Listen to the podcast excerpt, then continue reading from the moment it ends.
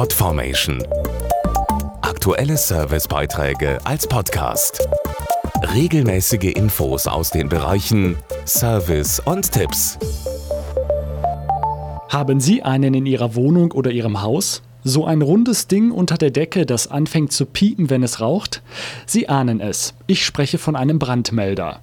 Diese kleinen unscheinbaren Geräte können Leben retten und sind gerade in der Weihnachtszeit wichtiger als ohnehin schon. Eine aktuelle Studie hat jetzt herausgefunden, dass in über der Hälfte aller deutschen Wohnungen ein Brandmelder fehlt. Und wenn einer da ist, hängt er oft an der falschen Stelle. Es ist wie so oft im Leben. Gut zwei Drittel der Deutschen sind dafür, eine allgemeine Pflicht für Brandmelder einzuführen. Doch nicht mal die Hälfte hat einen zu Hause.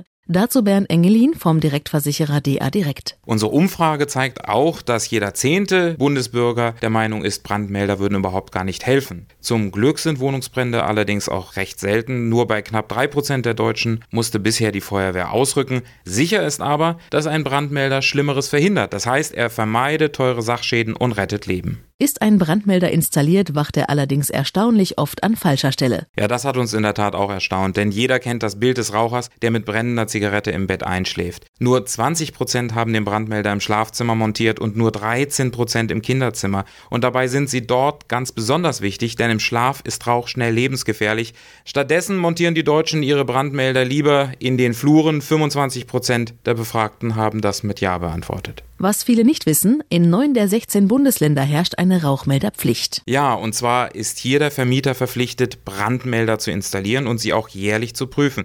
Wir empfehlen hier unbedingt den Rauchmelder von einem Fachmann einbauen zu lassen, übrigens auch dann, wenn dazu keine Pflicht besteht.